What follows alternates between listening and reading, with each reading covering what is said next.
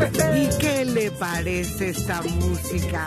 Alegre, muy nuestra, interpretada por estas magníficas voces, la de Rubí Esmeralda, Angelia Colín y la chica electrónica.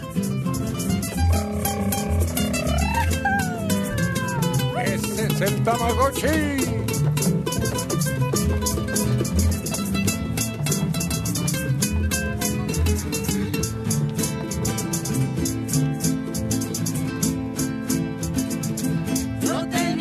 Cascabel con una cinta morada, con una cinta morada. Yo tenía mi cascabel. Tenía mi cascabel con una cinta morada, con una cinta morada. Yo tenía mi cascabel. Y como era de oropel, y como era de oropel, se lo di a mi reina mala para que juegue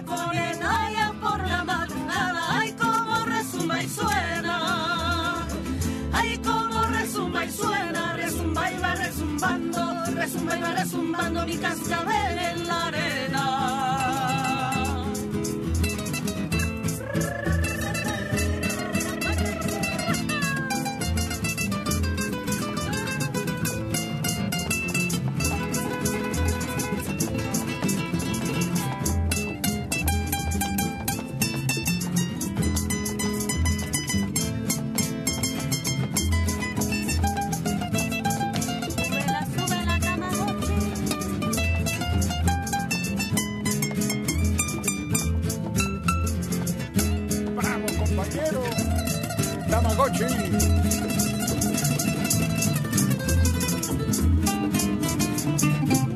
Le damos cuerda, le damos cuerda.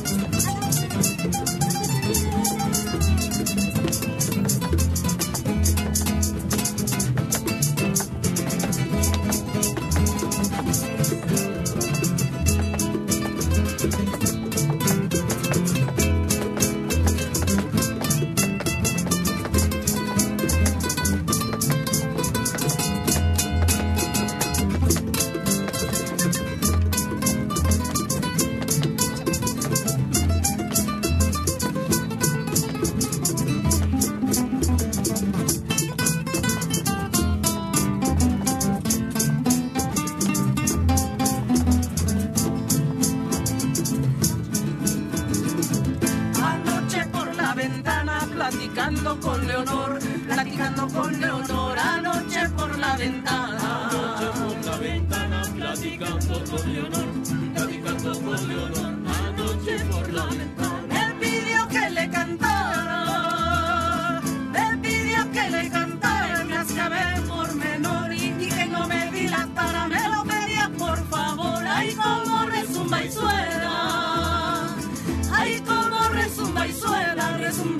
resumbando, resumba y va resumbando mi cascabel.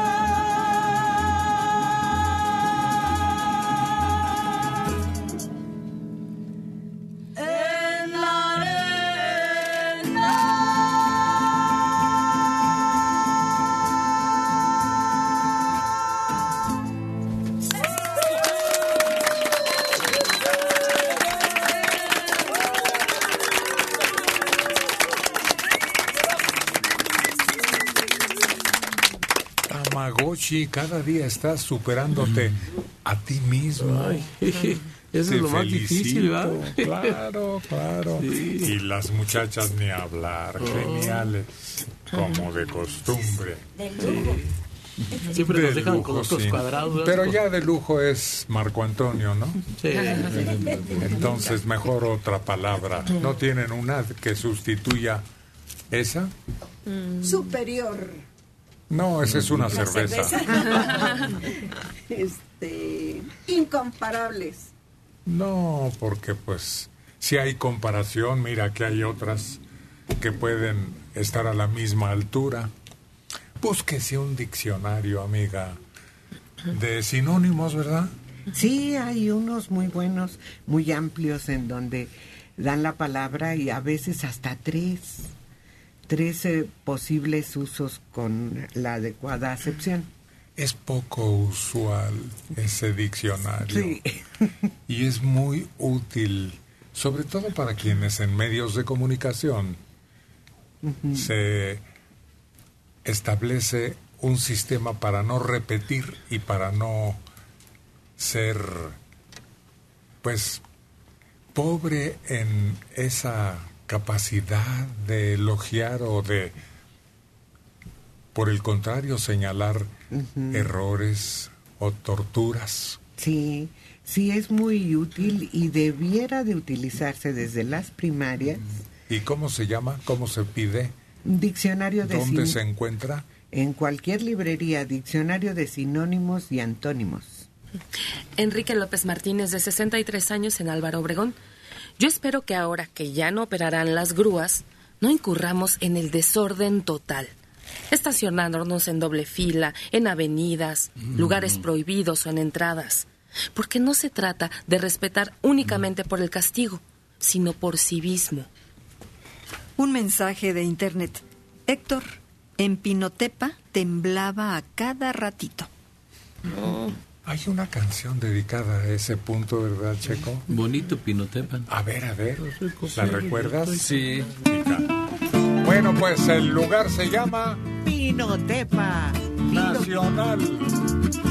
en el estado de Oaxaca. Checo. Padilla.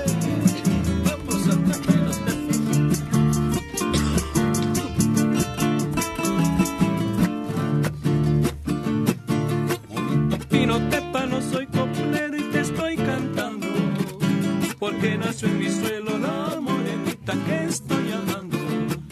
Bonito Pinotepa, no soy coplero y te estoy cantando. Porque nació en mi suelo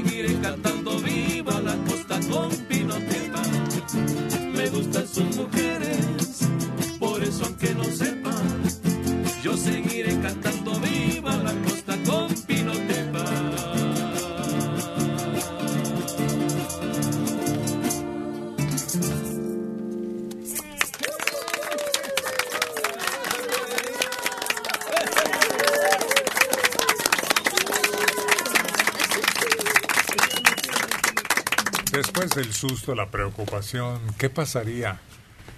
Mis parientes, mis amistades, la vecindad misma se vació, los automóviles se detuvieron y la gente salió, estuviera como estuviera y donde estuviera. Y luego averiguar dónde estaba el origen, pues ahí en Pinotepa.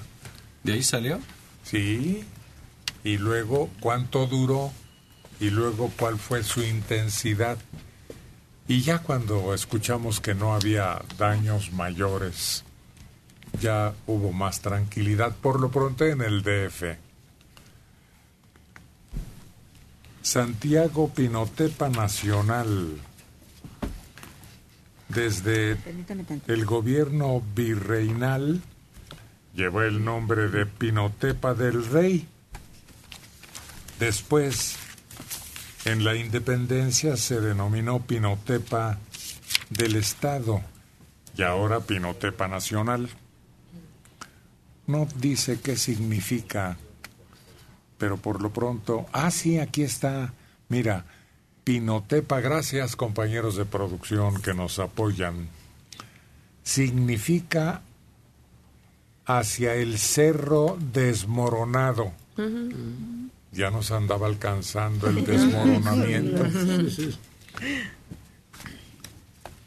Hacia el cerro desmoronado.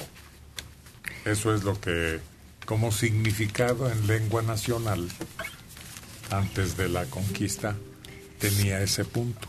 ¿Qué será que, que es desmoronado porque siempre ha temblado y siempre ha estado así ese lugar? Pudiera ser. Sí. Todos esos nombres de los antiguos lenguajes mexicanos tienen algún significado. Quizá pudiera ser. Oye, todo estuvo bien porque no pasó nada con el temblor, pero pues luego les cae un helicóptero encima Ay. a uno. Sí, esa fue la peor desgracia. Porque los funcionarios más importantes que viajaban en esa aeronave, ilesos, y sin embargo hubo varias víctimas. Pero de los que estaban en tierra, ahí paraditos esperando que bajaran, y les cayó el helicóptero encima. Pero si un helicóptero, el mejor escoges para que vaya el más importante funcionario a revisar el estado de ciertos puntos, se cae, ¿cómo estaremos en lo demás? Sí, está difícil pensar eso, ¿no? De- supuestamente son los más seguros en el momento, ¿no? Que, Claro. y, y, pues son la tecnología presente, ¿no? Pero es que cuando pasa un fenómeno de esta manera, este, también hay unas electromagnéticas que afectan a todos los aparatos y todas las cuestiones, pero pues no sé si eso tengo que ver. No, no, no. Mira, esto fue emergencia. Sí. Los agarró mal parados. Sí. Llegaron en curva, decimos nosotros cuando alguien está desprevenido y no tiene todo en su punto. Sí, No era un aparato revisado a conciencia como para entregarlo al secretario de gobernación. sí, en principio eh, no se tenía planeado que estuviera en ese punto el secretario. Él estaba en otra actividad, en otro estado. No estaba aquí, sino estaba en Campeche. Y de ahí de Campeche lo tienen que trasladar en lo que esté a la mano. A ver, ¿qué es lo que está a la mano? Y ahí va. Y después van por el gobernador y es ahí donde también, si no estaba planeado ni para el gobernador ni para nadie, entonces, ¿cuál es el que está más cerca? Pues ese. Pero son heli- helicópteros del ejército y las bases del ejército que están distribuidos en todo el país debieran estar preparados para cualquier emergencia 24 horas de cada día. de los 365 días. Ahí vemos el descuido, Sí. la improvisación y eso, agarrar mal parados a los que tienen esa obligación. Fíjate que en la escuela, en en el colegio militar, he visto cómo bajan y suben helicópteros, eh, porque constantemente voy de visita y unos de los que he visto bajar se oyen como carcachas, los oyes y con un rechinido que dices, ¡ay, qué bárbaros! De verdad. Es increíble, pero sí, nos tocó apenas hace poquito que hubo un, la semana, hace cosa de una semana, una ceremonia y bajó un helicóptero. Nos tocó ver, te retiran como a 50 o 60 metros de distancia porque a la hora que baja el helicóptero levanta un montón de tierra, pero muchísima tierra. Si no te tapas la cara te entran los ojos, es, es, es mucha la tierra que levanta. Y se oía el rechinido, sí, así un rechinido de las hélices que parecía una cargachita.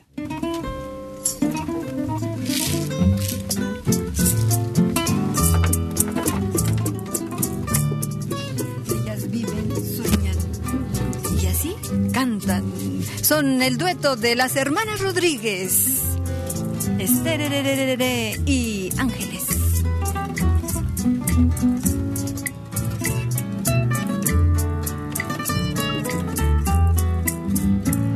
A mi vida cansada y marchita, llegaste una vez y cambiaste dolor tristeza por algo mejor. Es por eso que quiero decirte que tú eres mi todo. Es por eso que quiero que sepas que sin ti me muero. Siempre serás en mi vida eterna ilusión. Y tu imagen será en mi existencia como una obsesión tus miradas, tus besos, tus ansias son cosas que llevo.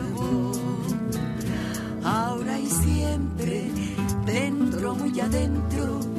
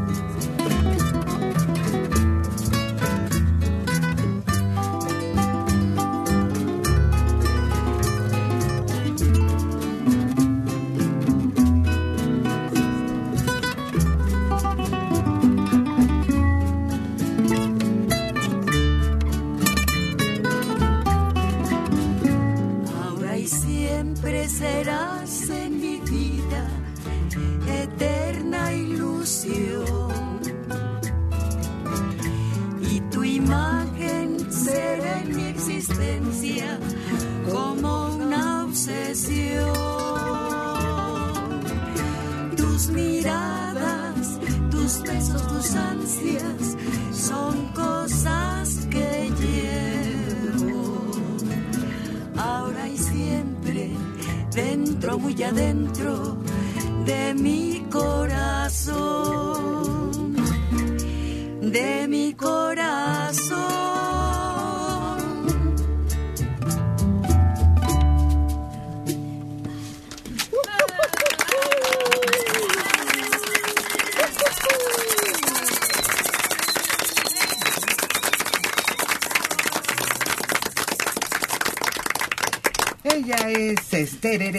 con la guitarra y su compañera María de los Ángeles con las sonacas, interpretando una clásica de las canciones románticas en nuestro país, ahora y siempre. Es uno de los tesoros más preciados de la época gloriosa del romanticismo en la XCW. Claro, sí, muy La- recordada, yo creo por mucha gente. Eh, Esta, esta música yo creo que nunca se va a perder porque siempre habemos de todo tipo y de todos gustos, pero esta creo que no pasa de moda. Pues desgraciadamente no se muere, pero está empolvada, pero está guardada bajo siete llaves, porque la memoria musical en este país se ha perdido. no se han reforzado esos medios en donde puede difundirse esa canción con nuevos intérpretes, con versiones más, eh, más adecuadas a la época por la tecnología, los instrumentos. o mezcladas con los nuevos valores en cuanto a compositores e intérpretes. Si de eso puede dar alguna solución para mantener viva como los lugares mágicos que designan o los grandes valores como tesoro de la humanidad. Así debería alguien ocuparse, pero somos muy contados los que las incluimos y vale la pena mantenerlas vivas.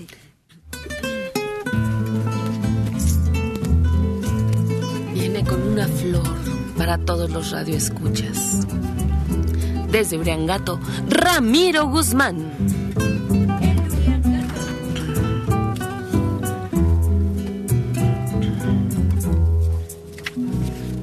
como espuma que inerte lleve el caudaloso río. Flor de azalea, vida en su avalancha te arrastró. Pero al salvarte, hallar pudiste protección y abrigo donde curar tu corazón herido por el dolor.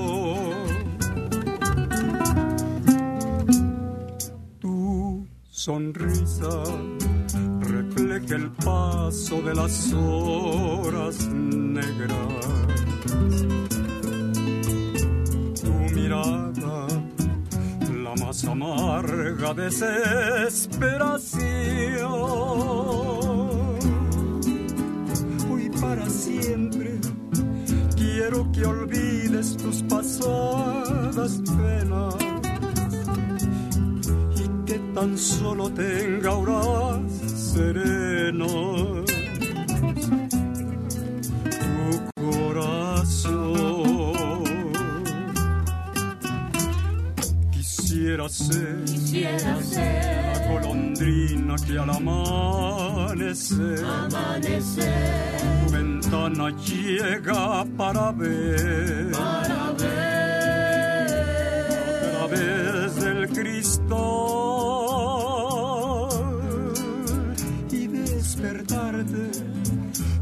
dulcemente si aún estás dormida a la alborada de una nueva vida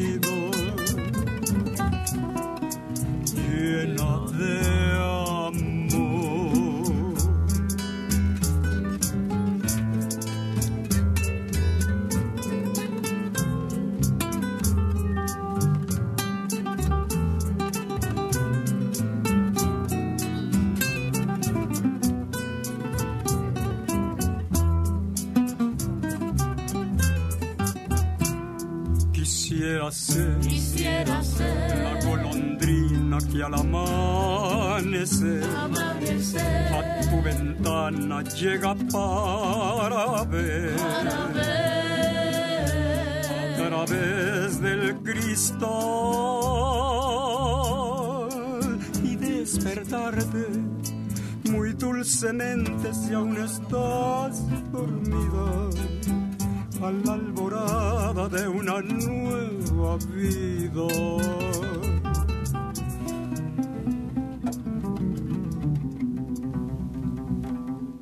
Llena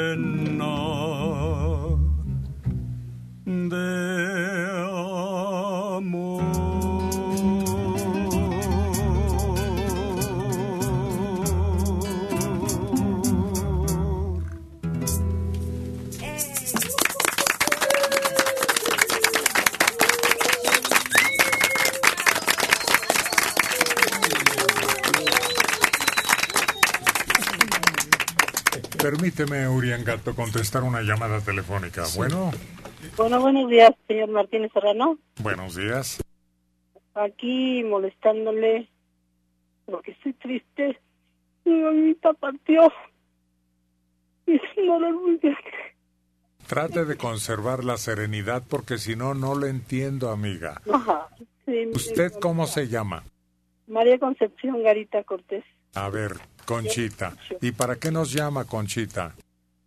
Para ver si alguien conoce a mi hermana María del Carmen Garita Cortés. Para que le informen que su mamá falleció el viernes y la estamos velando. A ver si puede venir ella acá al Jardín Guadalupano en Ecatepec. Ahora la sepultamos a las dos y media. Por favor, señor Martínez Serrano, yo se lo voy a agradecer con todo el alma. Claro que si no tienen ustedes teléfono, dirección, alguna manera de comunicarse con ella. Sí, este, pues sería celular. Ya ve que se maneja puro celular aquí en las capillas. Este, le daría yo uno si gusta a usted.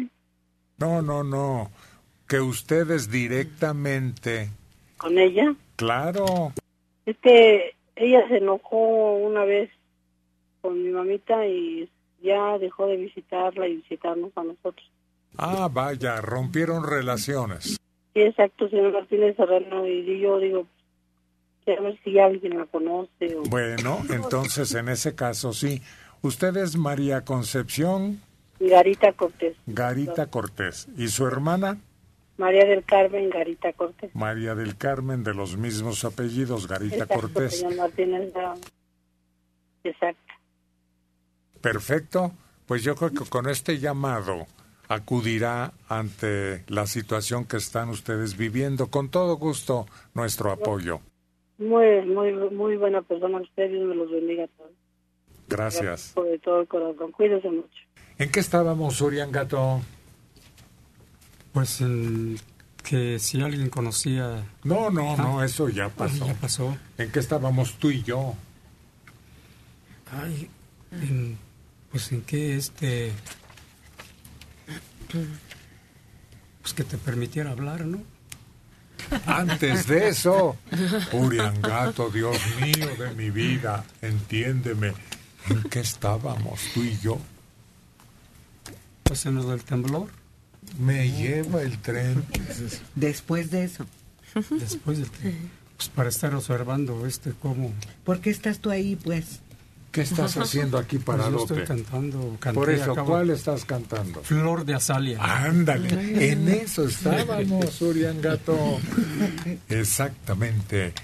Mira, ayer con todo fervor, porque yo soy gran admirador de una mujer que entrevistó a otra mujer que también goza de mi estima. Ayer, Cristina Pacheco tuvo a las 8 de la noche una entrevista con Elsa Aguirre y lo estuve repitiendo con insistencia, ¿no? Sí. En nuestro programa del viernes. No sé si a ustedes les tocaría. ¿Quién vio ese programa? De aquí los presentes. ¿Nadie? Yo sí lo vi a las 8 de la noche. ¿Y qué te pareció? Pues, este, platicó muchas cosas interesantes. No, al contrario. ¿No dijo nada? Parecía muda. No me digas. o, o desviaba la conversación. Yo creo que, a mi juicio, esta es la entrevista más difícil que ha tenido en su vida profesional Cristina Pacheco. No dijo nada y le preguntaba una cosa y contestaba otra. o desviaba la conversación de manera que te quedabas sin entender de qué se trataba. Bellísima ella, ¿eh? Para la edad que tiene, bellísima. ¿Qué tendrá 83? No, ¿Más? sí, debe tener 87, 88. Sí, claro. Sí, sí, sí, tienes razón.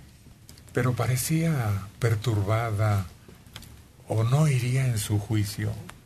Qué lástima que nadie de ustedes tuvo la oportunidad de ver a Cristina Pacheco, que tiene programas y entrevistas muy interesantes en Canal 11 a las 8 de la noche ayer, pero Checo no vio nada. Y a mí me, este, lo que ella platicó, que dijo que, que, es, que ella era de familia pobre, ¿no? No, y no. que su... No, su- ninguna pregunta de Cristina fue respondida a satisfacción. No se trata de oírla platicar, se trata de que confiese los recovecos de su vida. Lo único que, que dijo, y yo ya lo sabía, es que Jorge Negrete quiso casarse con ella. Y cuando Jorge Negrete tuvo noviazgo y cercanía, Dígame. le compró libros para que tuviera facilidad de Mm. palabra y conocimientos para temas de conversación. Sí. Pero dijo que no, que no, no le hizo caso. En vez de bombones o flores o poesías, Jorge trató de volverla una mujer ilustrada porque se iba a casar con ella. Él estaba muy enamorado de Eso fue lo único que transmitió esta mujer, porque de todo lo demás no había cómo entender lo que quería decir. Pregúntenle a. Cristina. Yo creo que nunca ha sufrido, como nos toca a veces al entrevistar a alguien, un problema y una persona más difícil que anoche en ese programa. Carmen Mora Quirós, 83 años de Aplataco.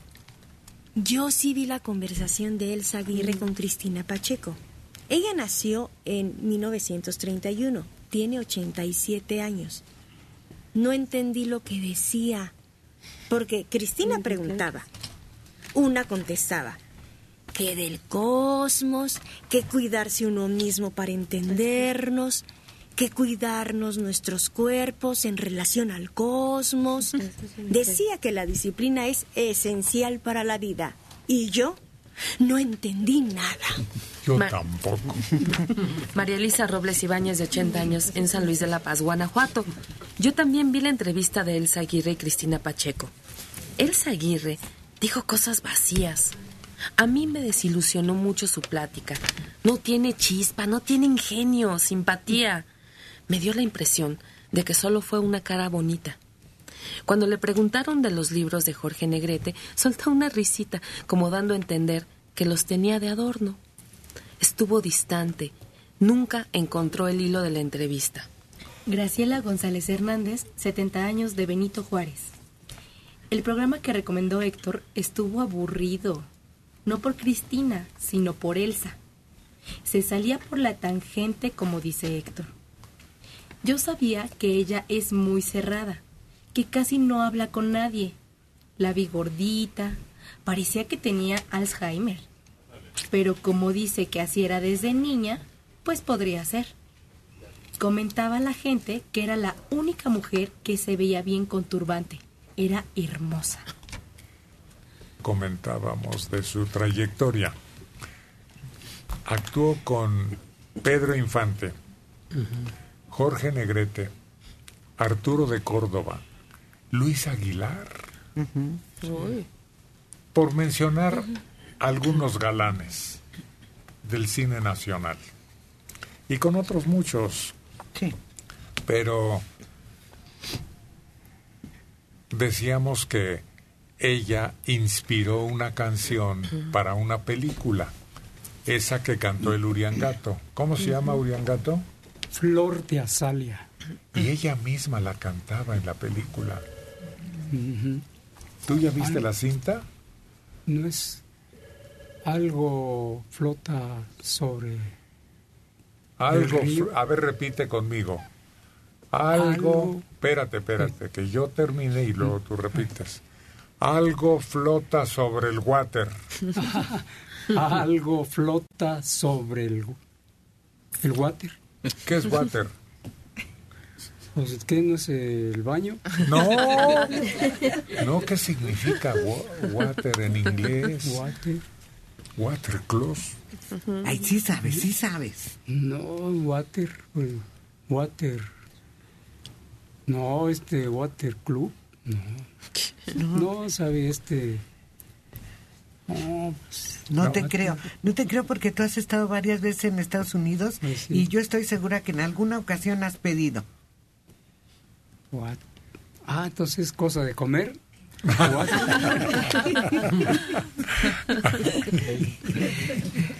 Pues, si quieres echarte unos tragos y comértelos de agua. De ingerir, más bien, ¿no? Una cocina. ¿no? Sí, Más de sí. to- de comer. No, hay quien le da tragos. ¿Sí? Sí. Y si está helada, le muerdes. Ah, sí. Una vez, Como paleta, ¿no? Como paleta, pues Hay una que me encanta a mí, la de zapote, pero que el zapote esté casi dulce para comer a cucharadas.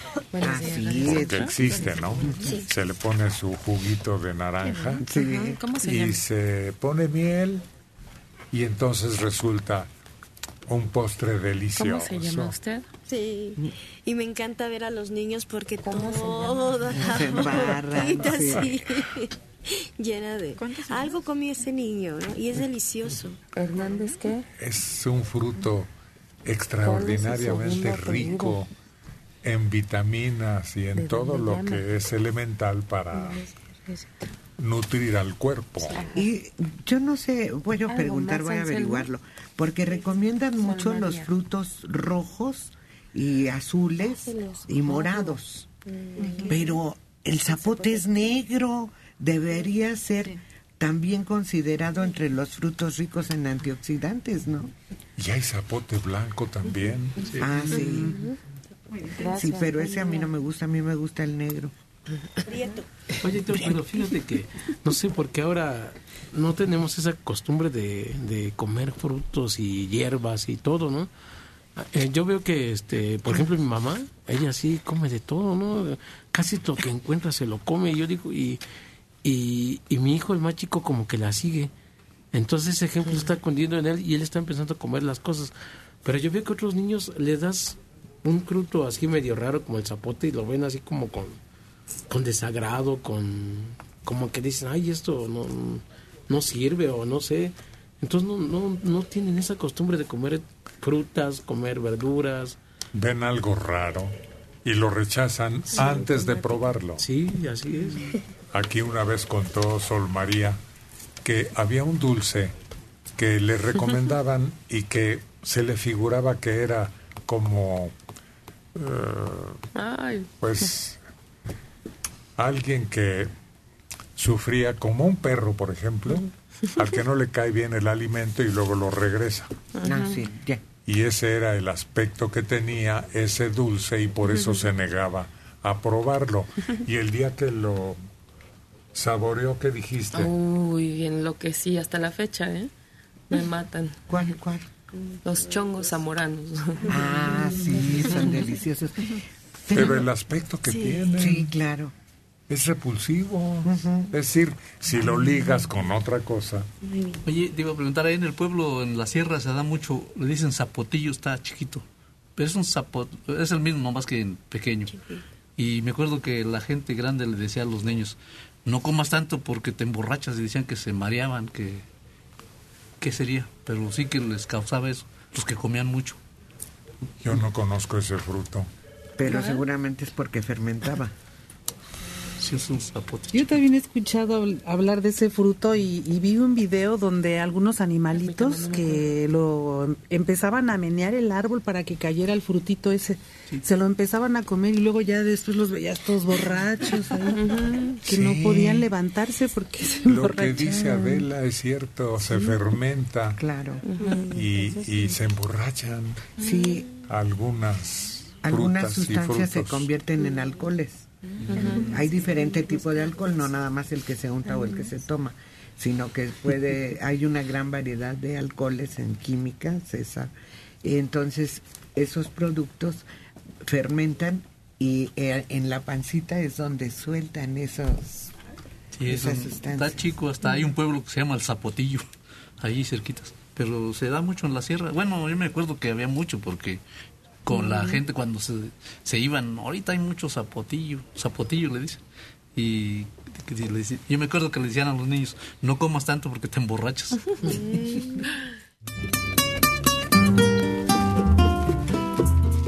Un dueto de amor con dos guitarras, dos voces espectaculares. La de Checo Padilla y Carlos González. El Tambochi.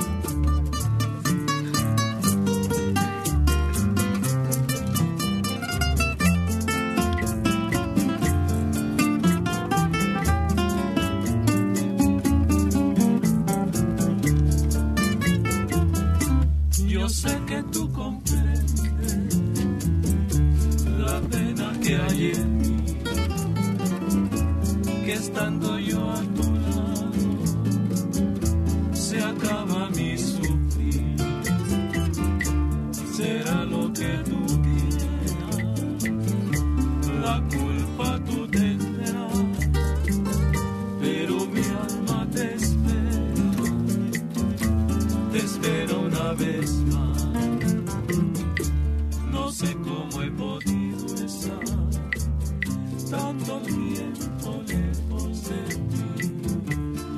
sé cómo he podido esperar y saber resistir. Yo vivo y tú lo sabes, desesperado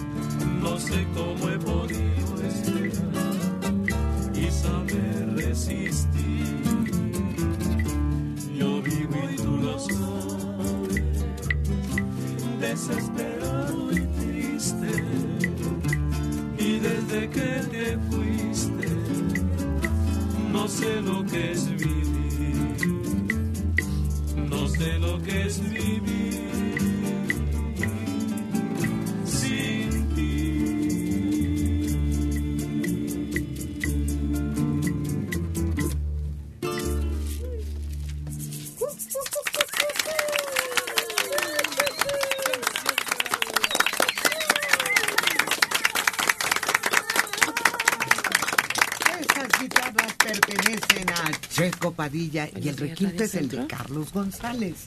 Y la canción es Del Alma. Canción del alma. Sí.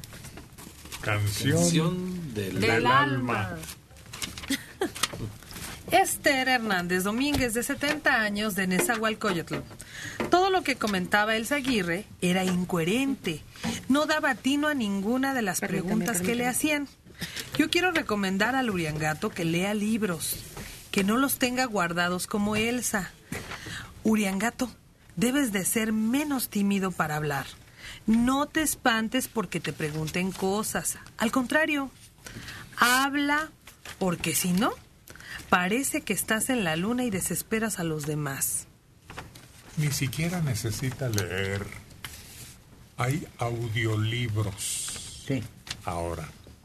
De manera que ¿Cómo se llama esa para quienes no tienen la costumbre o se duermen en cuanto empiezan a leer, o para quienes no consideran que es- resulte interesante, algo así audible y en cuanto ya no te convenza, cambias de libro.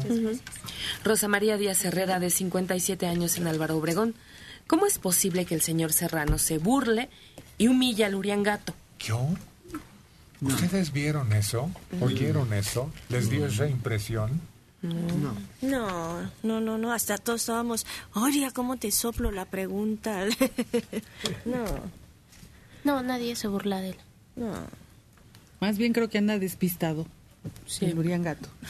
Ahorita me acordé como el concurso ese que dice, ¿no? ¿Cómo, ¿De qué color es el caballo blanco de Napoleón, no? Y entonces se queda, no, pues ¿cómo será? ¿De qué color será? Así el Uriangato estaba y nosotros así, así, así. Y no contestaba. Le pregunta cosas que no sabe. Y peor si está viendo que el Uriangato ya es mayor. Pues le digo una cosa, Rosa María, yo soy mayor que el Uriangato. Él debería respetarme a mí, no burlarse de mí. Sí, sí, sí. Ahora, yo no le preguntaba cosas que no sabe. Le decía, ¿en qué estábamos, Uriangato?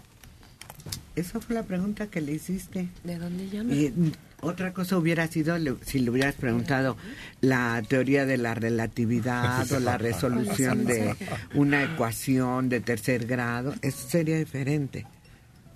Pedro Durán Gómez, de 85 años en Ecatepec. Oigan, ¿escuché bien? Oí que en el helicóptero que se desplomó iban cuatro hombres, cinco mujeres y tres niños. ¿Qué hacían los niños en el helicóptero? ¿Para qué los llevaban? Por eso me insultan, me regañan y me piden cuentas sobre el Uriangato porque no oyen bien. No, no, no, no escucha. Nadie dijo que en la tripulación del helicóptero desplomado fuera ese grupo como integrantes de la tripulación. No, las personas que fallecieron estaban en tierra. ¿Nosotros?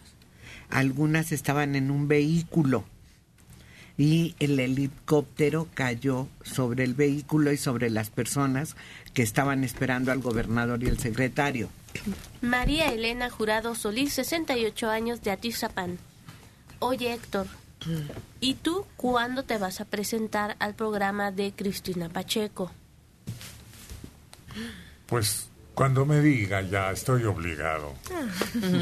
Porque ya les expliqué yo a ustedes que yo quería llevarlos a todos, pero me dijo Cristina, no, no caben. Bueno, cuando ella me diga, ojalá que me repita la invitación porque ya me negué una vez. Pero díganselo a Cristina, alguien que la conozca. Después de ver lo que pasó de apuración tremenda tratando de entrevistar a la flor de azalea, me animé. Continúa María Elena. Por otro lado, ¿hay repetición del programa de ayer de Cristina Pacheco y Elsa Aguirre? Claro. Sí, debe haber si usted lo busca en internet. Tenemos visita. Está con nosotros Laura Moreno García. Vamos a pedirle que se acerque a donde un micrófono registrará su voz y la razón de su visita. Ya está por aquí Laura Moreno García y les va a dar los buenos días. Hola, buenos días. Buenos días. Estoy muy nerviosa. No importa. Don Héctor, yo yo también. tengo 15 años de escucharle Ajá. y haga de cuenta que en mi casa yo fui quien descubrió ese programa. Entonces yo les enseñé a todos los de mi familia a escucharle. Se lo agradecemos mucho. Laura. Me ¿Qué más, gustan qué más nos cuenta? Me gustan mucho las canciones que interpretan aquí. Todos tienen muy bonita voz. Y Adelita, mucho gusto. ¿Qué tal, Laura? Buenos días. Qué bueno, me da mucho gusto estar aquí y haberlos conocido. Era ahora sí que mi sueño.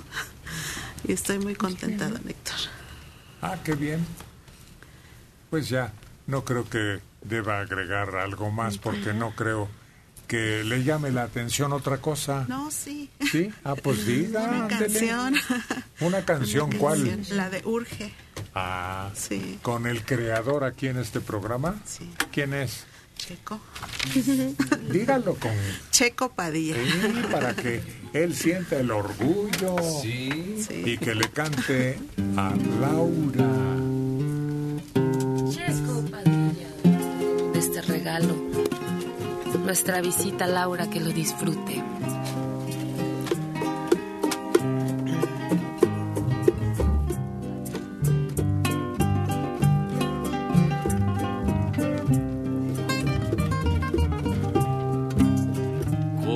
Dolor, causando penas, voy rodando por ahí. No hay una frase de cariño para mí. Todos me miran con desprecio y con rencor. Mi corazón, está cansado, muy cansado de sufrir que muchas veces lo he escuchado repetir estas palabras que me llenan de dolor.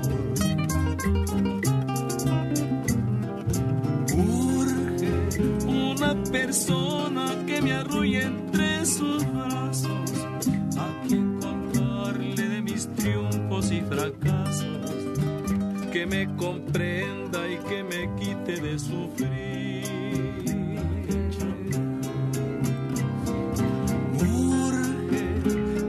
Despierten con un beso enamorado, que me devuelvan el amor que me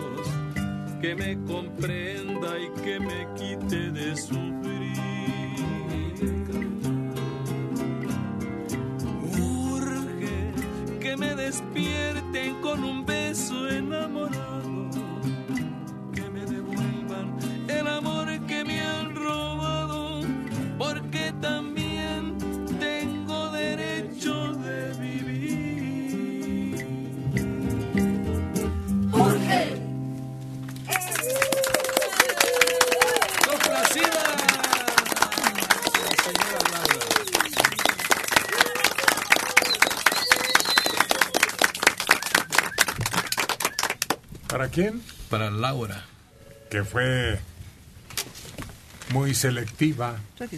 Solo habló de un servidor y de ti. Rapidito. Y dijo, Pues, yo vengo a oír Urge. Si se van todos los demás, para Laura. A mí sí me eh, mencionó. Ah, sí es cierto. Bueno, entre los tres hacemos el programa. Bueno, me parece Y todos los demás pueden darse por despedidos. También tenemos la visita de Nicolás Hernández Cruz. Le rogamos también que tenga la disposición de alcanzar un micrófono para escucharle con claridad, Nicolás. Muy buenos días. Buenos días. El motivo de mi visita es quererlos conocer personalmente. A todos decirles gracias. Gracias porque por por esa entrega que nos ha hecho caminar en la vida a cada uno de nosotros. Son grandes personalidades, cada uno de ustedes tienen su propia personalidad, pero lo comparten con cada uno de nosotros. Y eso es muy importante, de verdad. Empezando por el jefe, don Héctor, y todos los demás, de verdad. Yo me siento orgulloso. A punto de llorar, pero no. Sinceramente, gracias. Gracias por, ese, por esa entrega, cada uno de ustedes. Los admiro. Y siempre los traigo en mi corazón. Mm, gracias. ¿Cuánto hace que nos oye Nicolás? Pues aproximadamente unos 10, 12 años. Más ¿Y se menos. volvió costumbre para usted o de vez en cuando? Eh, no, se me volvió costumbre. Eh, inclusive escucho en, en, en ocasiones después de terminar el programa, lo continúo, que ustedes continúan, ¿verdad? Allí, lo continúo escuchando, este, porque hay cosas que se me llegan a escapar y ahí las pesco, porque pues es, es algo muy maravilloso de verdad. Un programa como estos nos hace crecer, nos hace entender. ¿A qué se dedica usted, Nicolás? Eh, yo trabajo de chofer en, bueno, soy de, de una oficina, pero estoy en una casa con el patrón, don Antonio Jorge Salomón y esposa. ¿Y qué Entonces, tal se porta eh, Antonio José Salomón y su Antonio esposa con usted? Bien, bien, en todos los sentidos bien. ¿Con quién habló? Eh, pues ya tengo unos añitos con ellos. Debe Trabajando. ser usted un hombre muy confiable porque para que le den esa posición dentro del hogar, pues prácticamente es usted de la familia. Pues podríamos decir que más que nada la confianza se gana cada día, cada instante, cada momento. Y pues ahora sí que, pues no es para presumir, ¿verdad? Pero los 28 años de trabajo con ellos, pues creo yo que, pues juzguen ustedes mejor. juzguen ustedes con esa, con esa antigüedad. Sí. Eh, bueno, pues algo más que agregar, pues yo solamente vengo a trabajar con ellos y me regreso. Yo soy del estado de Puebla, de San Martín Texmelucan. Entonces vengo a trabajar y el fin de semana, ahorita ya me retiro, cuando, bueno, cuando... Ándelo pues. Pero aquí, pero aquí este, nunca quería, bueno, no quería perderme esto, esta oportunidad que me da la vida de estar con ustedes. De verdad es emocionante, es algo que tenía yo así tan, tan grande, tan en fondo de quererlos venir a ver, querer cómo trabajan. Aunque no me pasaran a hablar, pero ya me dejaron el micrófono y ya me lo adeñé. ¿Verdad? Es, es algo de verdad que tan maravilloso que se siente una emoción tan grande. Y pues, pues tengo una queja para el público, la verdad. Hay veces que la verdad a mí sí me molesta que los ofendan. y no se vale. Claro, de, de todo hay en la vía del Señor, ¿verdad? Pero hay veces que sí, este, como que no me gusta que los, mole- que los molesten de esa manera, que los ofendan. Les dicen a veces cosas que, que no debe de ser. Gracias, Debe de ser- Nicolás. Debemos ser congruentes más que nada. Muy amable. Pues, pues- aquí nos tiene a sus órdenes. Muchísimas gracias, de verdad. Un abrazo para todos. Gracias. Gracias. Todo corazón. Gracias. Gracias. Gracias. Y pues, no sé si me puedan complacer con una cancioncita. ¿Usted cree que no? Claro. Sí. El, este, Pida con el confianza. Si no la tenemos, pues la inventaremos. El nopalito. Bueno, Checo Padilla, te toca Gracias, de nuevo. Checo. De verdad, muchísimas gracias. al micrófono para atender esta petición de Nicolás Hernández Cruz.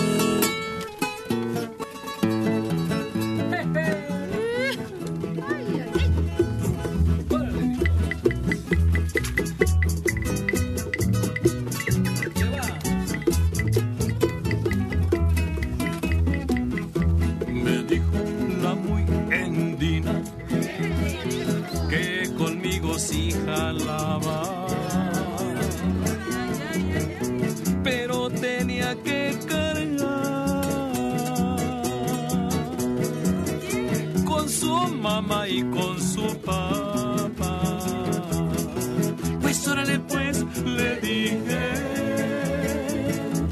ya no me agarré pelar.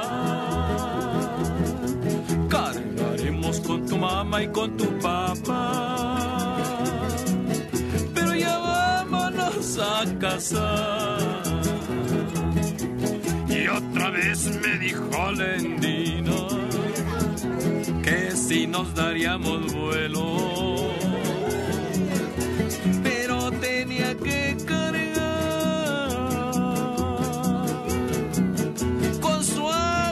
Y con su abuelo. Pues sale pues, le dije, ya no me agarré pelar.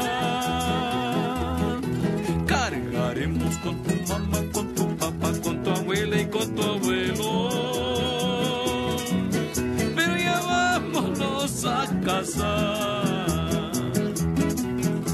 Después me dijo ese endino que me daría sus ojitos.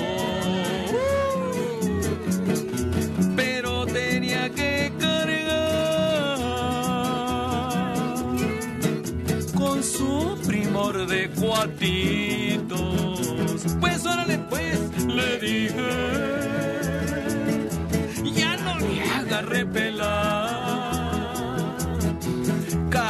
Cargaremos con tu mamá, con tu papá, con tu abuela, con tu abuelo, con tu primor de cuatitos.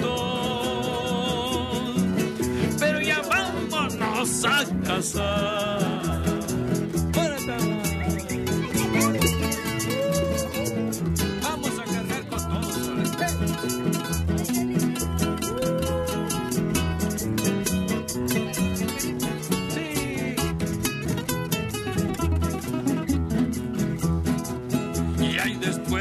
Después me dijo Lendino que me daría de besito.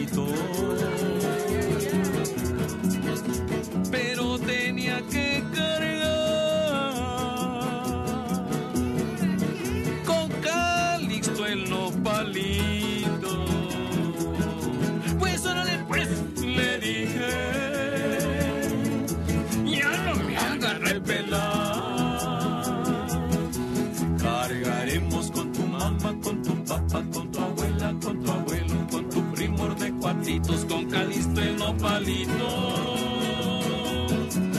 Pero ya vámonos a casar.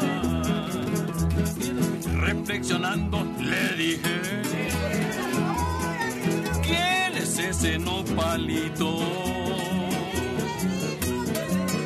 Y me contestó Lendina,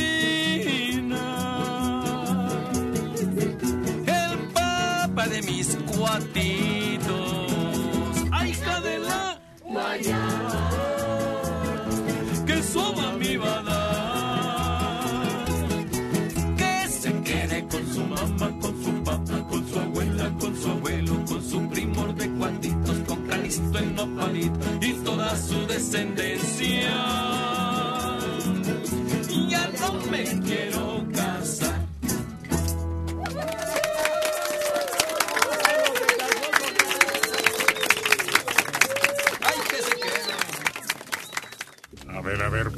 Tenemos otro visitante, Gabriel Buendía Peralta. Gabriel Buendía Peralta. Ya está saludando a ustedes. Muy buenos días. Buenos días. Gracias a todos. Héctor, pues eh, no sé si se recuerden, eh, vino un domingo, usted no estaba, Adel- Adela, este, el domingo 7 de enero. Se notaba el Sí. huecote. Sí. y este, en esa ocasión, cuando, cuando salí de aquí, me hicieron un obsequio eh, que tiene una anécdota. Yo pensé que era un, un dulce que me estaban dando, me lo puse en la chamarra. Eh, al día siguiente fui a, a- a Morelia y ahí cerca de un, del lago de Cuiseo hay un restaurante. Y metí la, la mano a la bolsa y vi y me di cuenta que era un, un tesoro in- invaluable, ¿verdad? Que me habían dado. Además, el libro yo lo, lo- lo estuve leyendo y me fui como por la página 24 algo así. Buenos días. Y dije, lo, lo voy a disfrutar. Bueno, Dígame. el caso es que dejé el, el micrófono en la mesa, llegó la mesera y dice, ¿yo puedo recoger? Sí, ya, s- agarro y todo. Y, y a los pocos minutos me doy cuenta que, que no estaba el, el, el micrófono. ¿Cuál es su nombre? Voy corriendo ¿Cómo? con la mesera. Le dije, ¿sabe qué? Recogí un sobrecito, un, es, es un micrófono. Este, dice, ay, pues todo lo eché a la basura. Y ahí estamos buscando en las horas y lo encontramos. Y lo ve y dice, ¿usted fue con, Mar- con Martínez Serrano? Le dije, sí, ahí estuve. Dice, ay, qué, qué dicha. Dice, oiga, ¿me puede regalar el libro? Le dije, sí, con todo gusto. Ahí está. Esa es la historia. Y quisiera ver si otra vez Héctor me puede usted obsequiar. Vamos a hacer cuentas y si nos alcanza, sí. Pero pues alguien tan descuidado. No, no, este, lo, lo puse otra vez, lo metí en mi mochila, porque les digo que yo radico en California, lo metí en mi mochila, yo creo que lo detectó la máquina, porque es lo único que llevaba de metal. Y dice la señorita, le vamos a registrar. Le dije, sí, Bueno, ¿cómo no? vamos a revisar las cuentas de lo que tenemos en existencia. Pero no se lo merece, ¿verdad? No, me Por lo- no ahí me tener lo robaron. cuidado adecuado. Ahí me lo robaron en el aeropuerto. No, pero yo creo que sí se lo merece después de que lo buscó hasta en la basura. Bueno, dale el tuyo. Ah, Ay, vámonos. Mire qué desprendimiento tan generoso de Adela para Gabriel. ay, muchas gracias. Se Bueno, los agradece. pues, seguimos adelante Gracias, ya, ¿eh? después de esta condecoración. Y es con esta voz que soñó y que ahora sus sueños son realidad estar ante un micrófono tan importante y ante una audiencia tan numerosa. Lady Mariana. Yo quiero que comprendas,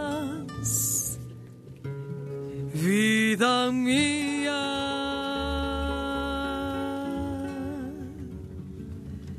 que tu amor y mi amor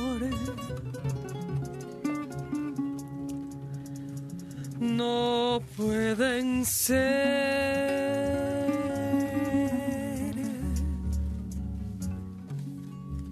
que quiso ser sincera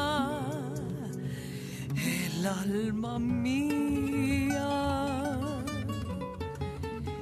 Y por no herirte a ti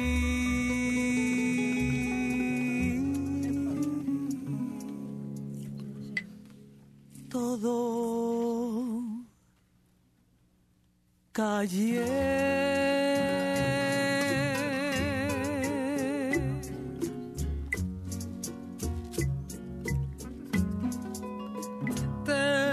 Tuve una vez muy dentro de mi corazón.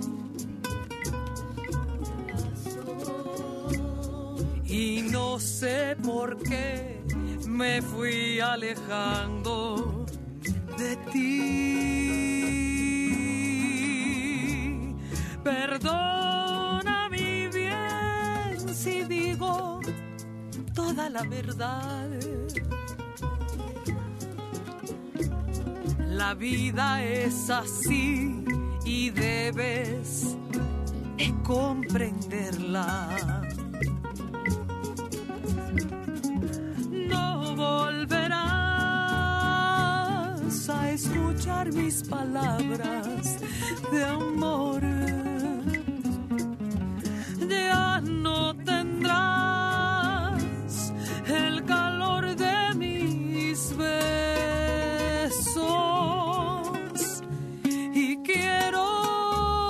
desearte hoy que me alejo de ti.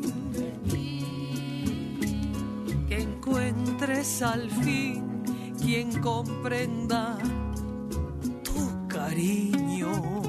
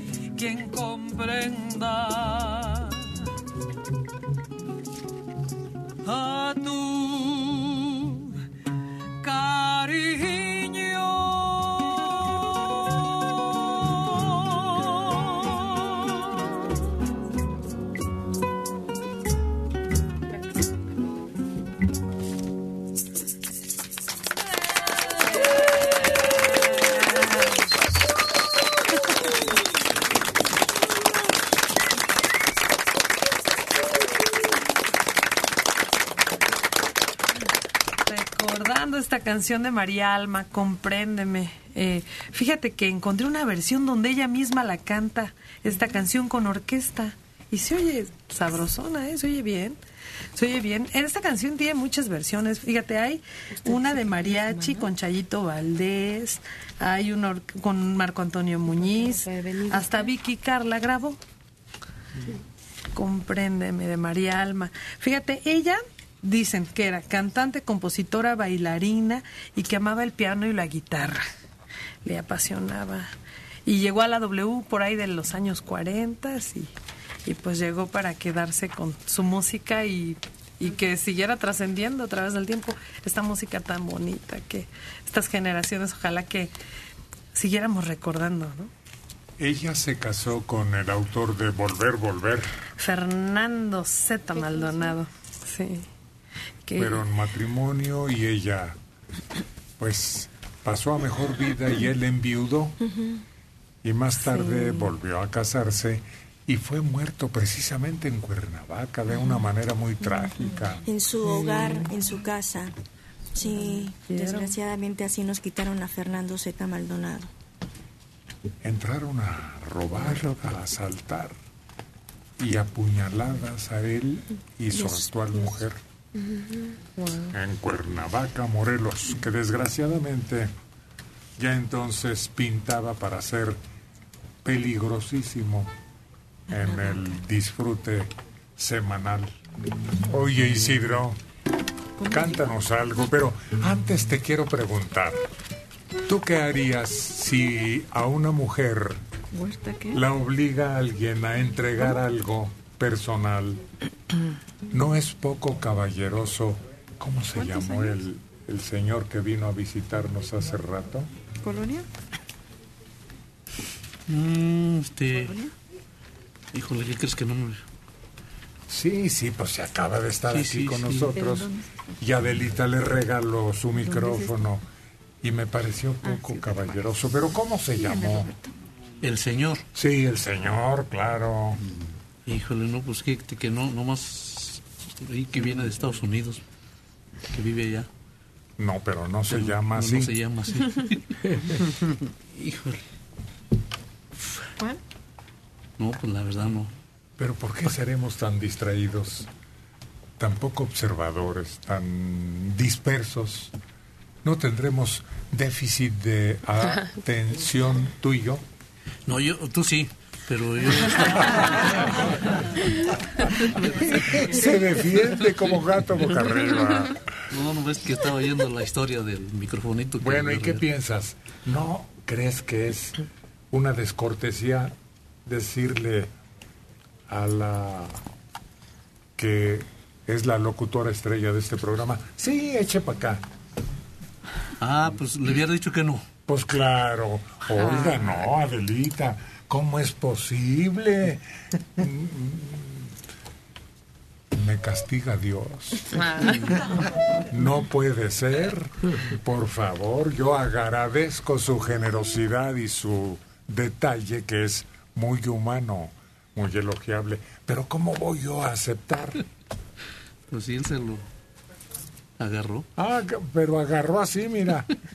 Dijo antes que se arrepienta. ¿Cómo no dijo? Me espero hasta el último ahí. A ver si hay. Sí, yo pienso que tú sí le ibas a regalar uno, pero pues ya con esa acción yo diría, ¿no? No, pero ese no es el punto, sino el que despojes Bueno. a una persona, No sobre todo siendo María. una dama. Y luego en el trabajo, Ándale, sí, y aquí delante de todos, Sí, sí, sí. con las imágenes y... Merece que no me acuerde de su nombre. Ay, ándale. Exactamente.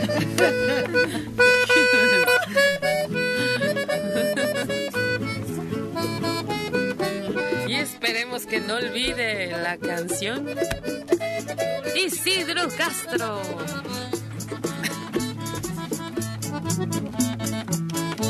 Cuando ella me dijo que no me quería, corrí como loco de pena y dolor. Pensé en mi tristeza, quitarme la vida, entré a una cantina por darme valor.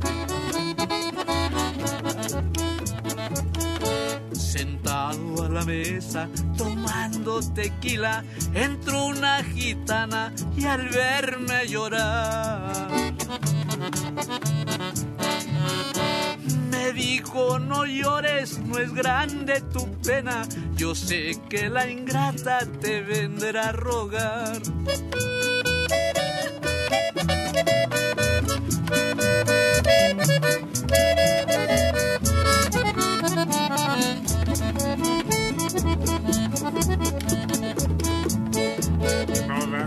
Puse mi mano, leyó mi futuro, me dijo ella vuelve, no vive sin ti. Deja esa tristeza y vete seguro que dice en tu mano serás muy feliz.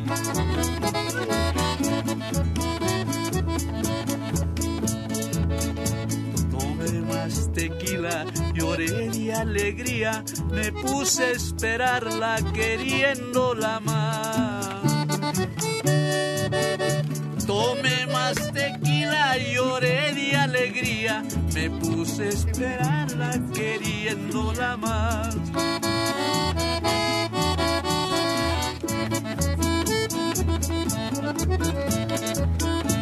Pasaron los días, los meses, los años y aquella esperanza de volverla a ver.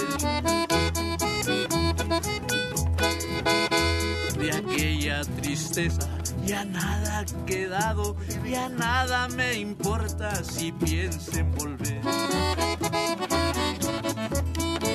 Vuelvo a la cantina a tomar tequila, pude echarme un grito y de gusto cantar. Y darle las gracias a la gitanilla que con sus mentiras me enseñó a olvidar.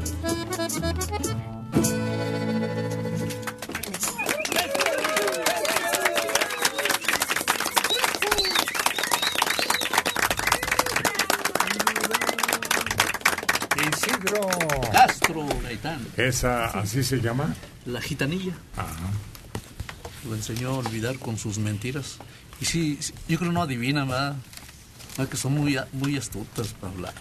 Si adivinaran, las tendrían en el gobierno, que no da una. En muchas cosas se equivoca. Mira con el helicópterazo este. En vez de ir a ayudar, van y ahondan la tragedia todavía más.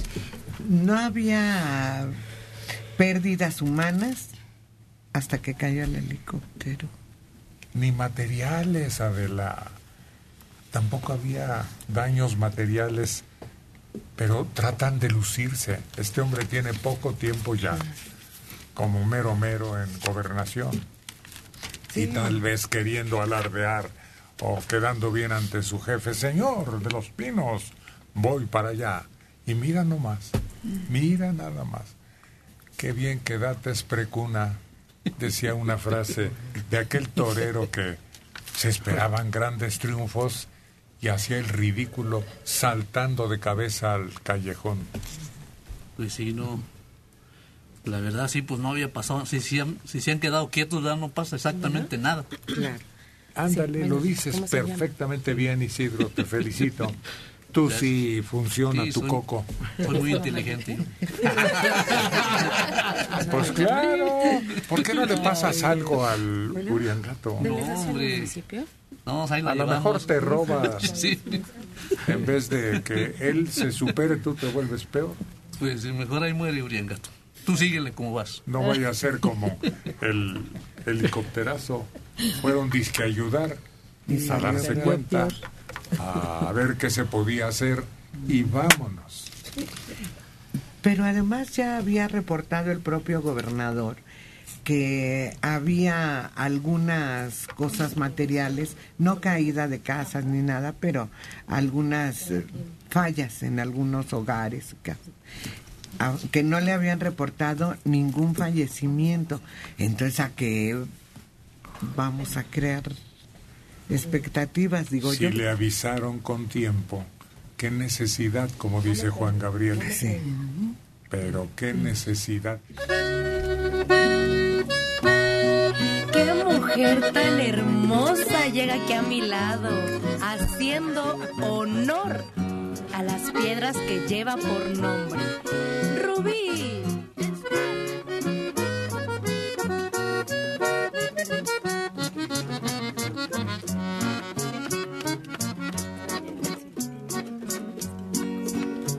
Palomita que tenía su nido en un verde naranjo.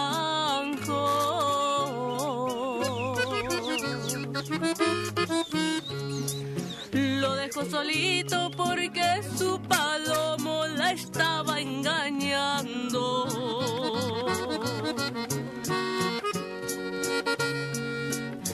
Yo y esa paloma sentimos iguales los mismos pesares.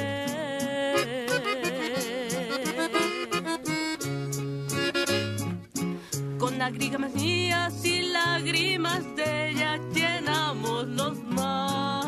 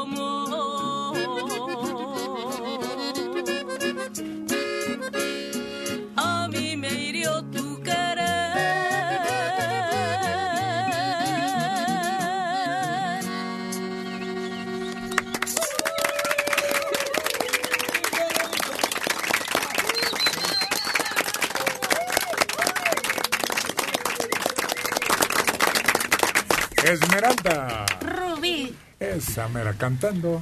una palomita. Oye, ¿hasta qué edad se puede elogiar a una mujer diciéndole palomita?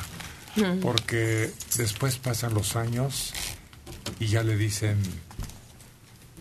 pues hasta cotorra. a veces. y si pasa más tiempo y muestra defensa de lo que cree defender dignamente, arpía. ¿Una arpía es un ave carroñera? Creo que sí. A no ver, estoy búscala por ahí. A ver. ¿Hasta qué edad, Palomita? Porque sí, mira, todas ustedes son una palomita en los elogios. Algunas siguen siendo toda su vida palomitas, dulces, amables, comprensivas y dignas de respeto. Creo que las arpías eran unos seres mitológicos que tenían alas, pero eran como de forma humana. Que los sacan en la esa de los de la mitología griega y salen ahí. Ah, sí. Sí, sí. Ah. Pero sí, también son de esos que, que, que- Carroñeros. carroñeros, a fin de ¿Y cuentas. volaban? Sí, sí tenían alas. Vámonos. Tam- también les pueden decir palomita cuando te creen algo, ¿no? Y es mentira. Ah, esta palomita le engañé.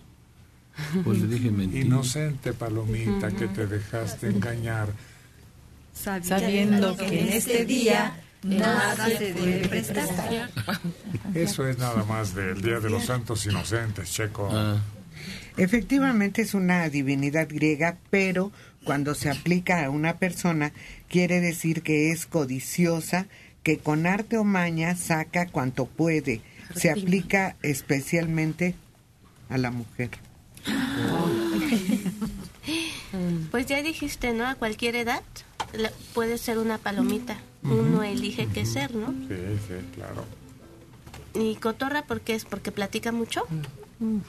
Pues además, porque ya pasó el tiempo y dejó de ser digna de elogios, sino ya solo una señora muy respetable puede ser, eso sí.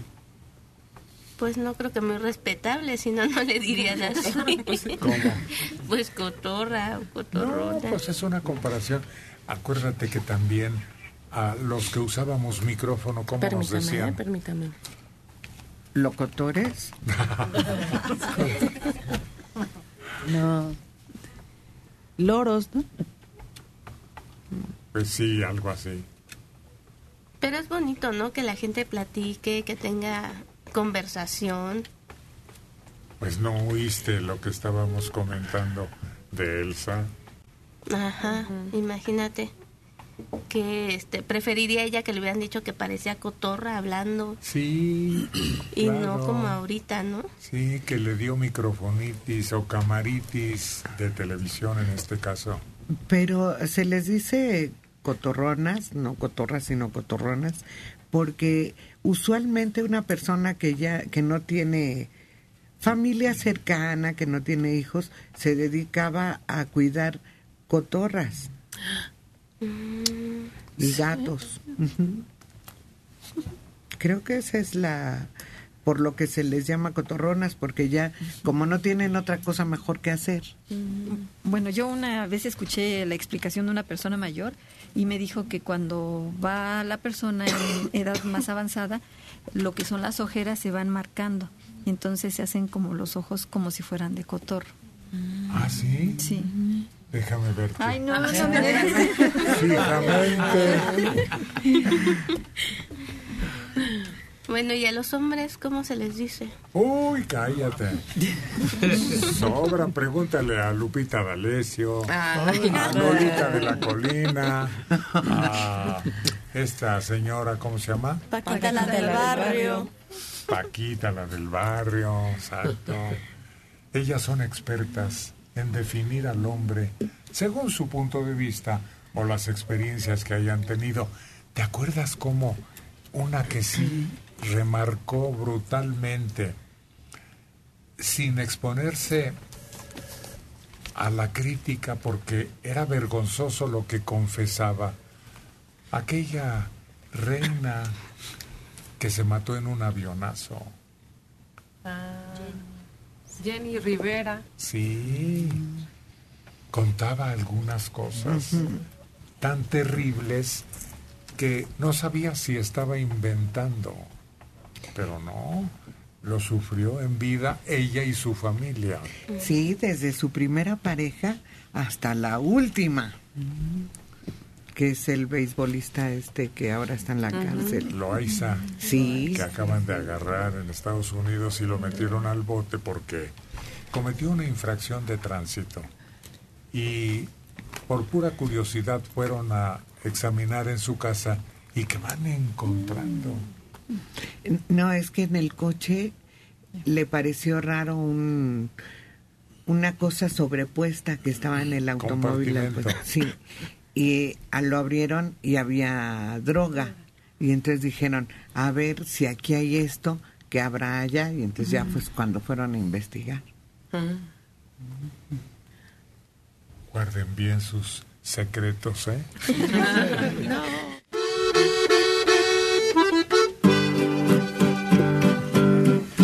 viene por ahí, Soledad?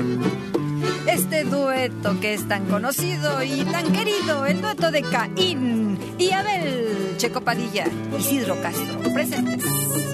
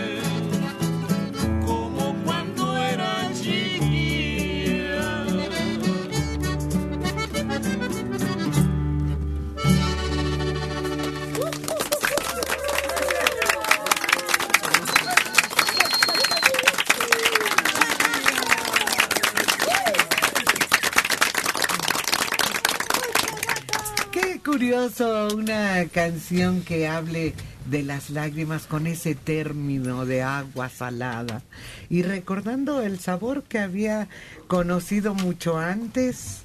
Una chiquilla que lo andaba persiguiendo y no se le hizo de todos modos porque lo volví a encontrar, pero ya. Bueno, ese siquiera tenía su pelo blanco, yo ya no tengo. ni blanco, ni pelo. Y le dice que su pelo ¿Y ya duele perder el pelo así? Pues sí, siempre. Casi en su totalidad. Duele, pues. ¿Por qué duele? Pues porque simplemente no ya se ve muy muy atrás la frente. Pero pues se remedia con una cachucha o con un sombrero.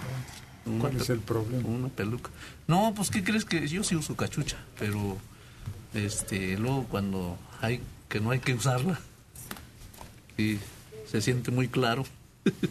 Buenos días. No, es que la cachucha cabe en cualquier lugar o acontecimiento. Hemos conocido en cachuchados que precisamente por eso usan ese modo de cubrir la cholla. Bueno, algunos la usan para no quemarse el coco. No, no, no, no. Acuérdate de el compositor ¿Cómo se de Amorcito? Corazón. Ah, sí, sí. Los últimos años siempre usó. Siempre, toda su vida. Para todo tenía que traer su cachucha, su buena, como le quieran llamar. Siempre lo traía, siempre, siempre, Sí. hasta que murió, yo creo. Y luego nuestro compañero, que murió también trágicamente, acuérdate. Espérame. ¿No? No, no lo recuerdo. Mi tocayo. El tocallito. El tocallito, No. Héctor González. de- Héctor Madera Ferrón. Exacto. Ah. Como era muy incómoda la peluca, usaba cachucha. Y ¿Cómo se llaman sus yo tenía un amigo que usaba bisoñé o a- a- aplique. Aplique, aplique. Entonces decía que pues tenía que hacerlo con cuidado, porque por ejemplo envidiaba unas eh, playeras o suéteres cuello de tortuga y le decía yo pues cómprate una si le gustaba pues. No decía porque es muy latoso ponérmela y quitármela por el aplique. Sí, porque ese se te unta en la cabeza Sí. para poderte la meter. Sí. Y acabamos de ver al presidente Donald Trump. Ah, Que qué ridículo hizo porque el ventarrón del avión le dio pues el ¿cómo se llama? Vuelta en la peluca. No, no, ¿cómo se llama la canción? El vendaval sin rumbo. Ese. Y, y que va descubriendo su pelona. Sí, y se descubrió que nada más se la pega por enfrente y no se la pega por atrás. Pero la- las personas que usan redes le tupieron, pero con ganas. No me, preguntes, no, no, no me preguntes dónde fue, pero sí lo vi. Iba subiendo el avión y el aire le pega por atrás, ¿no? Y le levanta la peluca. ¿Sí? ¿Qué canción? Y iba subiendo su avión. ¿Y no les ha tocado ver en algún centro comercial o en la calle alguien que trae chueca la peluca? Ay, se ve muy, muy chistoso. ¿Sabes quién se la les- quitó ¿Quién? ante las cámaras de televisión? ¿Quién? ¿Quién se acuerda? Era un comentarista deportivo y renegó. Dijo, yo no sé por qué producción me obliga a ponerme esta cochinada. Y se la quitó. Y estaba en transmisión en vivo. ¿Quién se acuerda? ¿No? Sonia Alarcón, Sonia. que ya hace rato que se nos fue al otro lado del río, a la eternidad. Pero él se quejó al aire y dijo, ¿por qué me obligan? Y que se la quita la peluca. Y ahora ya ves que muchas personas que empiezan a temprana edad a perder el pelo, pues de de una vez se lo quitan y se ha convertido en una moda el que se rasura en toda la cabeza. Pues porque también dicen que les da personalidad, les da algo de interés, de algo que llama la atención a las mujeres. ¿Tú te acuerdas de Yul? ¿De quién? Yul. Yul, no. ¿No? ¿Quién se de- acuerda de Yul? ¿Yul? No. ¿Tú sí? Ay, sí, claro. Quien ha ido al cine una vez forzosamente conoció a Jules Breiner. Ah, Jules Breiner. Él, él se, la- se quita el pelo para una película, ¿no? No, ya tenía ¿Ya? escasa la pelona. La azotea. Y luego de plano se la quitó. Y siguió teniendo la personalidad. Incluso hicieron aquella película Dos, Anastasia y la del rey y yo. Sí, sí, él, él participa en la primera versión del Rey y Sí, yo. sí. Ujú. Sí. Así que no te avergüences, Isidro. Luce orgulloso tu calaca, Y no, no, no creas que sí. tu calvario. Pasa que sí, bueno, pues me acuerdo, me da tristeza nada más, pero... No, pues que... Sí, que yo tenía alto pelo yo. ¿Sí? Sí, bastante. Por ahí tengo una foto donde hasta lo tengo por acá así caído. Bastante pelo tenía. Y pues ya, se está pintando. Mientras no se te caiga otra cosa. Atención,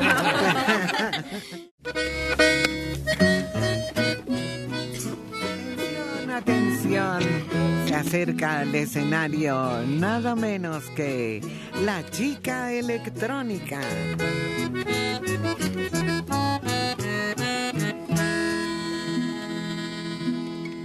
Ay,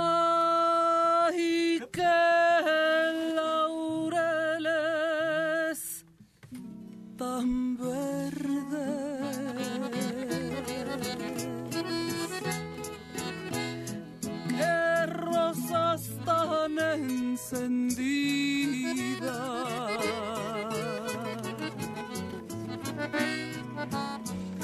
Si piensas abandonarme, mejor quítame la vida. Alza los ojos a verme si no estás comprometida.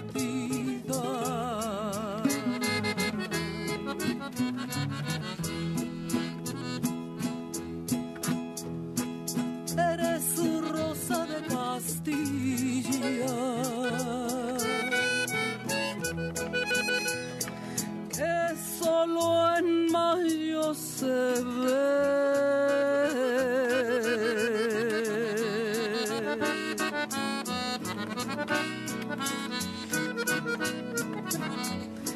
Quisiera hacerte un envite, pero la verdad no sé si tienes quien te lo evite, mejor me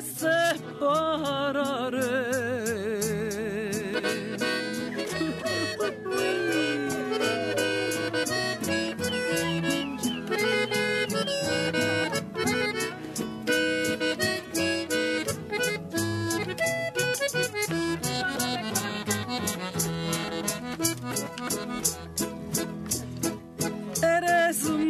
de algodón.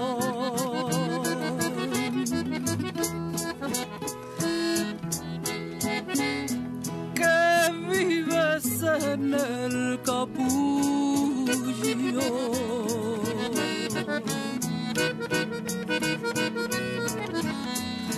Ay, qué tristeza me da cuando te llenas de orgullo de ver a mi corazón enredado con el tuyo.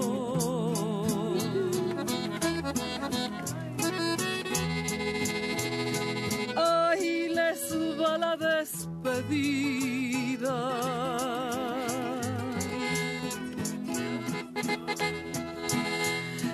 Chinita por tus quereres.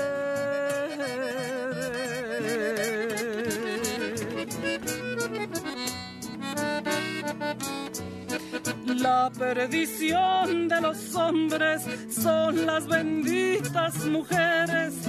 Y aquí se acaban cantando los versos de los La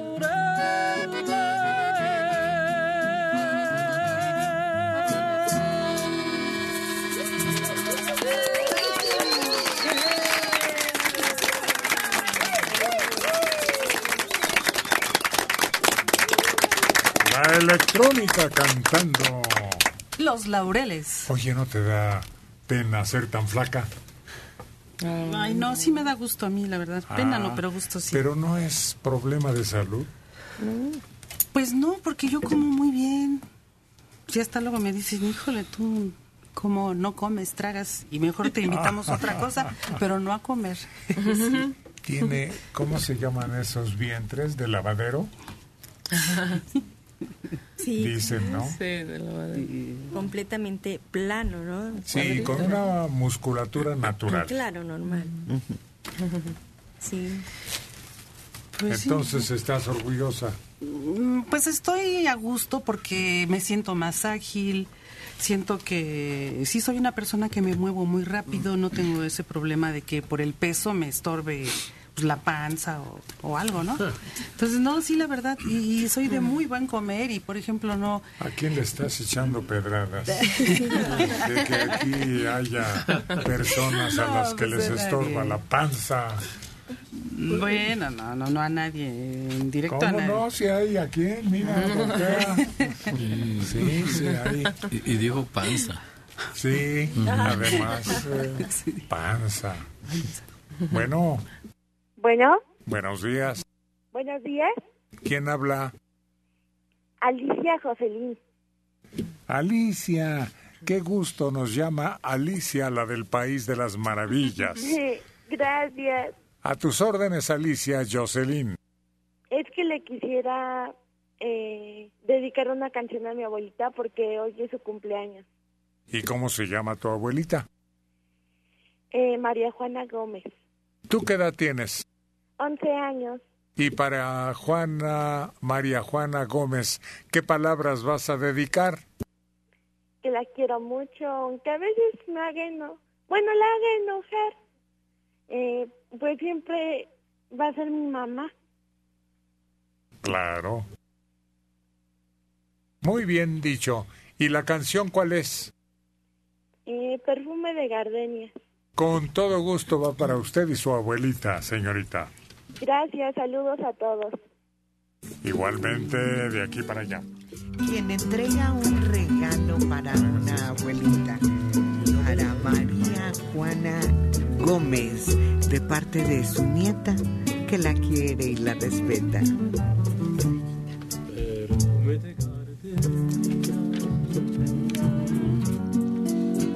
Tiene tu boca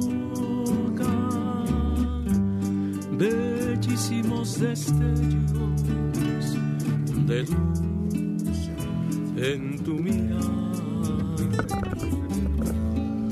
Lo que es una rima de alegres notas se mueven sus cabellos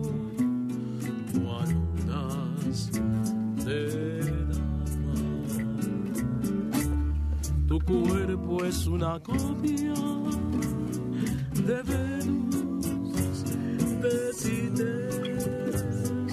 que envidian las mujeres cuando te ven pasar y llevas en tu alma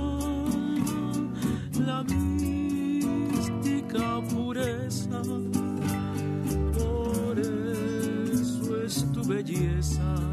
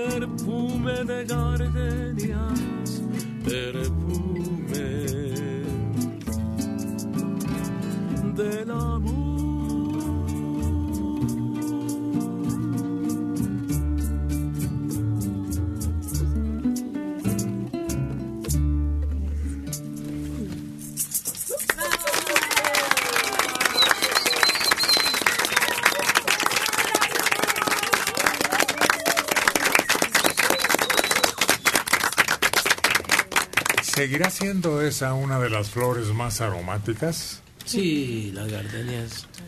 A mí me, me, me gusta mucho cuando hay oportunidad de comprar un ramito, ves que luego en las esquinas están con sus chiquitos así muy... Pero es una flor muy bonita y muy... Pues muy inocente se me hace, ¿no? Pero no tenía mala fama de ser utilizada en los sepelios. Pues sí, sí por el por el, el olor que despiden hacen que a lo mejor disfrace un poco todo, ¿no? Lo, lo que en ese momento implica. ¿no? Ándale, sí. Sí. Sí, como que cubre de alguna manera el sentimiento imperante, ¿no? No, en los sepelios se utilizaban nardos, que es también muy aromática y es un aroma que sí, en algún momento, ahora ya no, pero en algún momento entrabas a una a un lugar en donde se estuviera velando una persona y el primer aroma que recibías era el del nardo. ¿Y por qué ponían cebollas rebanadas discretamente cubierto el recipiente? Ah, no, yo no sé. Sí, existía esa costumbre. Con vinagre en una cacerola rebanaban las cebollas y con vinagre para que absorbiera en caso de que la persona que estaban velando ya estuviera expidiendo aromas desagradables. Se decía que, que era para, para este que el cáncer este se impregnara ahí en, en la cebolla y en el vinagre. Eso se decía. Esa era la explicación que se daba en el pueblo, pero no. No, no es posible eso.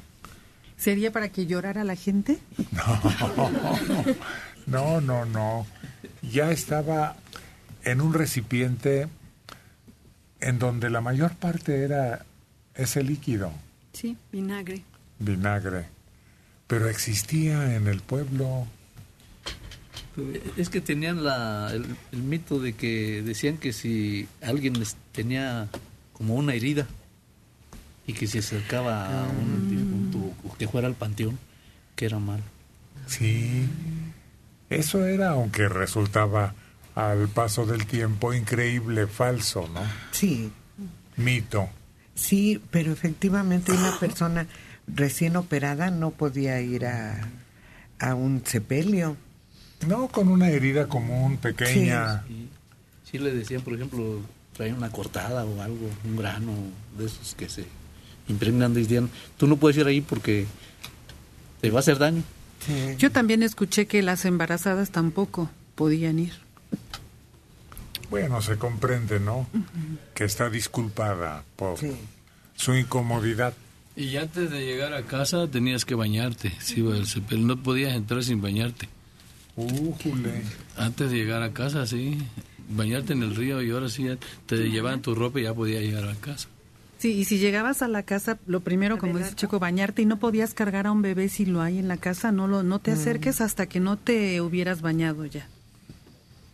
Pero fíjate que sí, yo creo que cuando andas en esos lugares sí recoges, pues no sé si malos humores o algo así. A mí una vez me tocó ir a, a tocar, llevas que lo- los 2 de no- noviembre hay mariachis, tríos ahí. ¿Cuántos en- años tienes, y me tocó un amigo, me invitó, y ahí andábamos y todo eso, pero saliendo me sentí mal, me sentí así como que una ¿Cómo se llama pesadez muy grande y, y hasta que, pues así como que mi mamá me limpió con un huevo, se me quitó, porque de otra manera no. No, no, o sea, sentía un malestar, pero no era así normal, ¿no? O sea, como, que- como que te- tenía la cabeza embotada, algo así. Te dicen que te pongas una ramita de, de algo, ¿no? No sé ahorita de qué, pero me da risa porque hasta los mismos músicos lo traen. Todos los traen. Y cuando llega alguien también del panteón no te puede ni saludar. Y te dice, discúlpame, ahorita no te puedo saludar porque vengo del panteón. No, es que pasa, a Carlos le hicieron ojo, a las muchachas. Ay. Se, acos- se acostumbra que hacen ojo las muchachas. Fíjate, bueno, no sé también, no sé qué tan cierto sea esto, no sé, pero yo un día este, tuve la experiencia de que un señor, yo no sabía a qué se dedicaba y el señor me dijo que vendía una carcachita, un carrito. Y yo andaba queriendo comprarme una carcachita y le dije, déjeme darle una vuelta, voy a manejar este su carro para ver en qué condiciones está. Y sentí un escalofrío y me empezó a dar una sensación horrible. Dije, no sé por qué eh, desde que me subí en el coche, yo sentí algo muy feo. Cuando le doy la vuelta y el señor se sube para preguntarme, el señor era panteonero, se dedicaba a enterrar personas. Y ya cuando me dijo eso dije, ay no, con razón, yo no sé, sentí una sensación horrible hasta de malestar cuando me subí a su auto. Fíjate que eso de que dicen que, que no debe de estar cuando sacan al difuntito a los ocho años, creo, ¿no? Cuando van a escupar la tumba. Yo a mí me tocó estar presente con alguien que fueron a sacar y le dije a los dos señores de la tumba, todos se retiraron, ¿no? Todos ya había terminado su época de estar ahí. Y le digo, oiga, pero es que hace daño estar aquí con ustedes. No, dice, yo llevo 15 años destapando. Sí, mira, ni me tapo ni nunca me ha hecho daño en todo. Y yo me la pasé ahí con ellos, vi cómo le alevaron todo, cómo le quitaron la ropa al difuntito y cómo estaban los puros huesitos allá abajo y no leía nada. Oye, ¿no será algo parecido? No es el caso, pero cuando las señoras daban a luz hace mucho tiempo y morían de fiebre puerperal, purperal o como se llama. Entonces, ¿no será el mismo tipo de bacterias que alguna persona adquiere cuando tiene una herida o cuando está débil de defensas? No, yo creo que es una exageración todo eso. Son costumbres ancestrales, claro. pero que ya no tienen efecto ni razón. En una ocasión me tocó ir a un, a un- pues a un funeral de, de alguien en una casa y me tocó ver que ponían cal. ¿Eso para qué lo hacen? Pues hubieras preguntado. Pues me quedé con esa duda siempre. ¿Por qué usan la cal? ¿Será para que no se, no sé, que si hay alguna infección? No es, aire, es se es? pone la cal abajo de cruz, ¿no? Porque a los nueve días se levanta esa cal. La cruz es cuando dicen a levantar la cruz a los nueve días, ¿no? Y llevarla al camposanto. Ese se recoge con, con una palita, ¿no?